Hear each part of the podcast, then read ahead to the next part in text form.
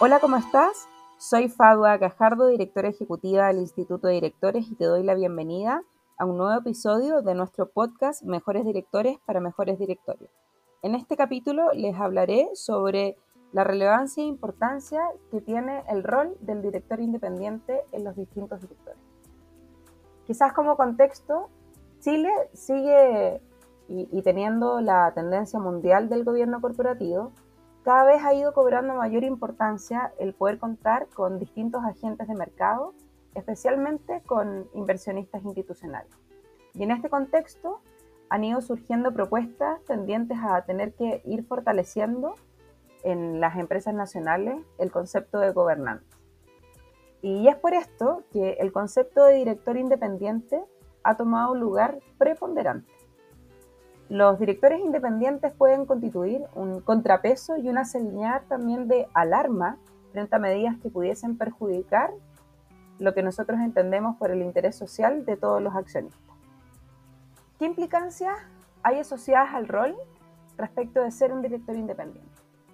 En Chile, el régimen legal le otorga una protección, yo diría, moderadamente alta a los derechos accionarios, con un énfasis en la protección de los minoritarios dada la alta concentración que existe de propiedad en, las empresas chilenas.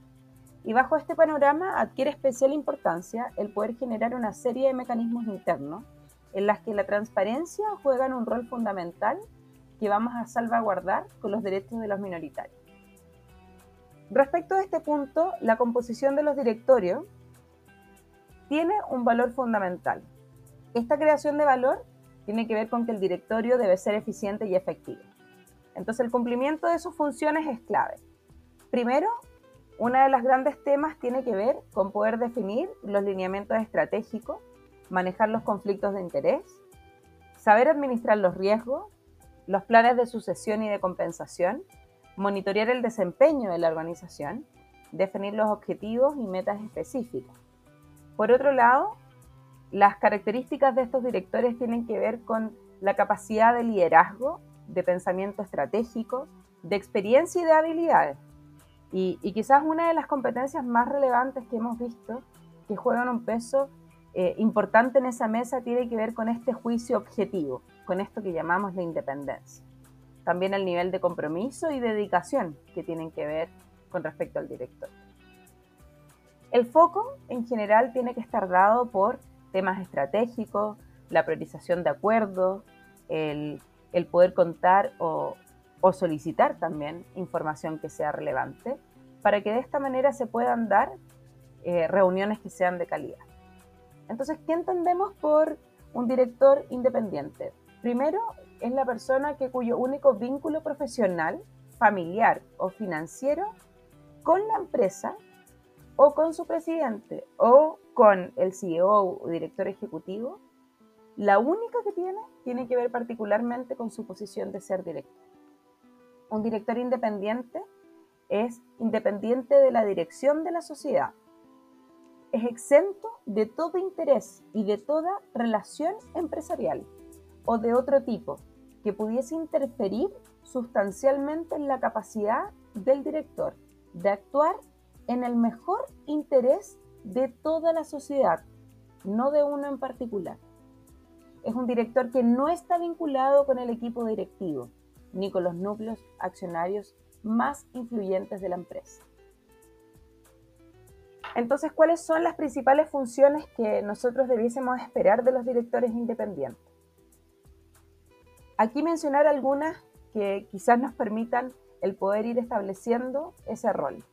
Primero, ellos deben ser capaces de poder analizar cuáles son los potenciales conflictos de interés, como transacciones entre partes relacionadas, desviaciones, por ejemplo, de oportunidades de mercado, préstamos ejecutivos. El también el poder analizar los estados financieros asegurando que se ajusten a los principios contables.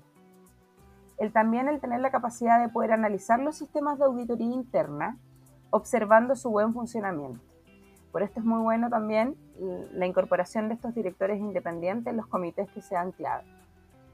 El que tenga la capacidad también de monitorear la transparencia y la entrega de información, el evaluar el desempeño de los ejecutivos y el cumplimiento de dichos objetivos trazados en el plan estratégico de la compañía. Y el también el tener esta capacidad de poder solicitar a la administración la entrega de información o antecedentes sobre aquellas materias en donde los directores independientes quieran indagar y deseen investigar. Por lo tanto, la transformación de este rol no es menos importante y quizás es la forma de poder establecer y de generar compañías que sean sostenibles en el tiempo. Es la conciliación y quizás la mirada más disruptiva que tiene desafíos claves para la sostenibilidad de las organizaciones. Y en este contexto se vuelve relevante el poder continuar cumpliendo con estas funciones, el poder definir y manejar cuáles son esos lineamientos estratégicos para la organización y de esa manera seguir manejando, controlando, trabajando, desarrollando la administración de los riesgos y la definición de los planes más específicos. Te agradecemos por acompañarnos en este nuevo episodio y nos vemos en un próximo capítulo de Mejores Directores para Mejores Directores.